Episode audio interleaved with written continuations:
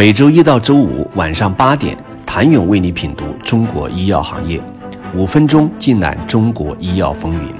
喜马拉雅的听众朋友们，你们好，我是医药经理人、出品人谭勇。游资逐利的天性，基金经理短期排名的业绩压力。注定其无法配合医药行业长周期的投资逻辑，所以当集采失利、业绩失速等利空密集出现时，机构们选择了集体出逃。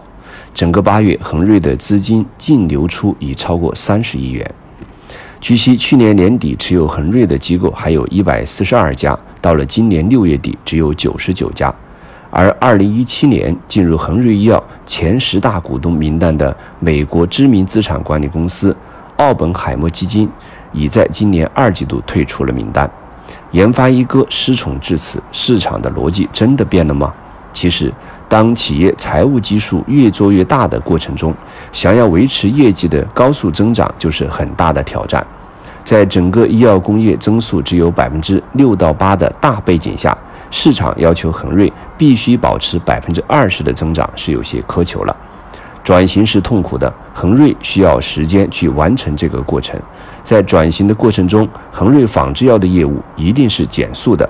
如果期待它的业绩增速再次回到正常轨道，就必须依靠创新业务的增速。而此次中报，恒瑞的创新药销售收入同比增长达到百分之四十三点八。实际上已经对业绩起到了拉动作用。那么，我们已需要问问自己：我们在把恒瑞当成一家什么样的公司？传统企业还是创新药企业？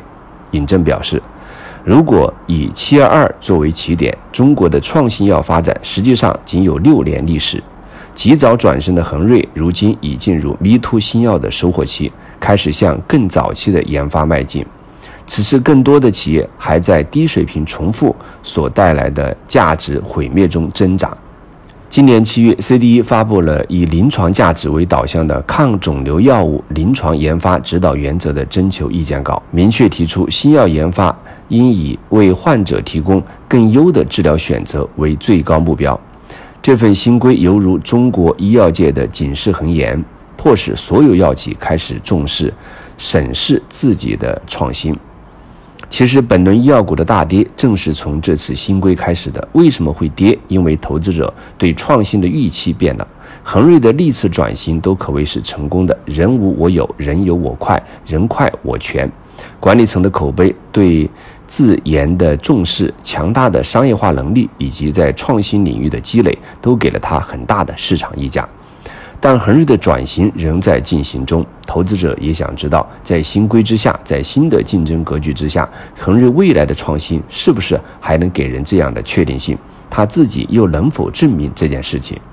此次恒瑞甚至整个医药股的下跌，本质上是投资者对他们未来创新预期的一种不确定性的折价。而从某种意义上来说，恒瑞已不只是恒瑞。当其作为行业标杆存在时，市场对其投资者关系管理的期待也必然被放大。